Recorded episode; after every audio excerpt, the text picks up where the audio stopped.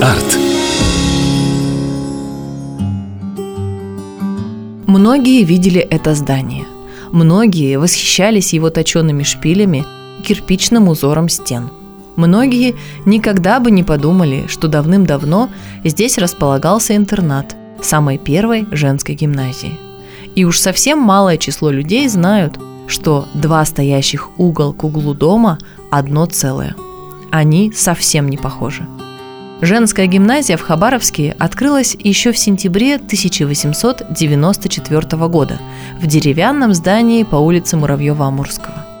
Спустя пять лет, когда давно был готов прекрасный проект военного инженера-полковника Владимира Григорьевича Моро, к этой деревянной части пристроили каменный двухэтажный учебный корпус – Спойлер – это то самое длинное серое здание, примыкающее к главпочтамту и хмуро нависающее над главной улицей.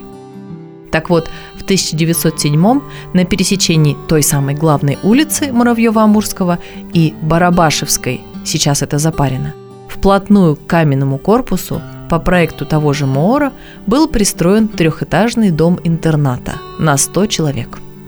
Этим зданием мы и восхищаемся сейчас – Таким образом, в 1907 году сама гимназия была красивым двухэтажным строением, а интернат, стоящий сбоку и чуть ниже, имел три этажа, такой же стиль и материал. Вот как пишут об этом событии. Будни учениц стали только ярче.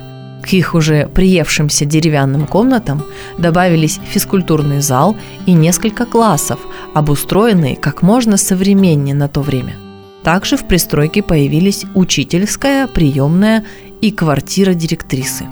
На втором этаже расположился актовый зал и домовая церковь. К слову сказать, директор, поистине великая женщина Елена Николаевна Рамзайцева, действительно жила на работе, хотя это не главная ее заслуга.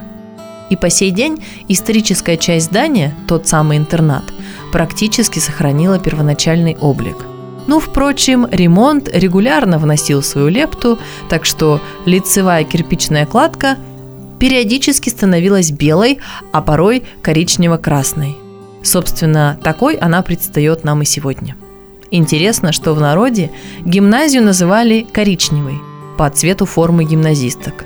Может, в честь этого цвета названия и перекрасили кирпичи первого этажа – Возможно, внимательный слушатель подметил, что длинный дом по улице Муравьева-Амурского, бывший некогда гимназией, насчитывает несколько больше двух этажей.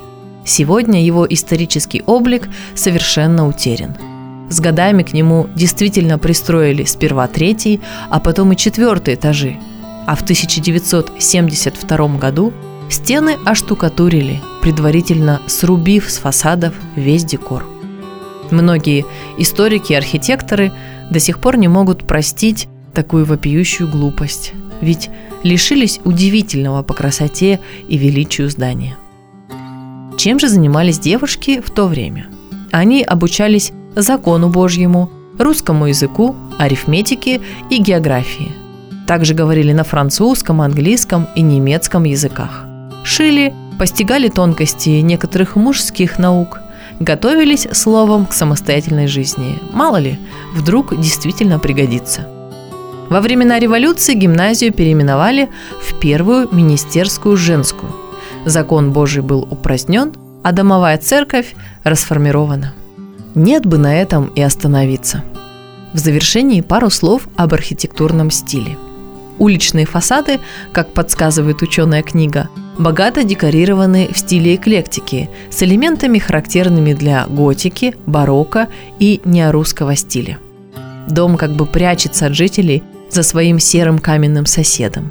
Но вы непременно загляните на улицу Запарина, немного спуститесь с Муравьева-Амурского в южном направлении и полюбуйтесь на этот памятник архитектуры и свидетельства человеческого мастерства. Точка. Арт.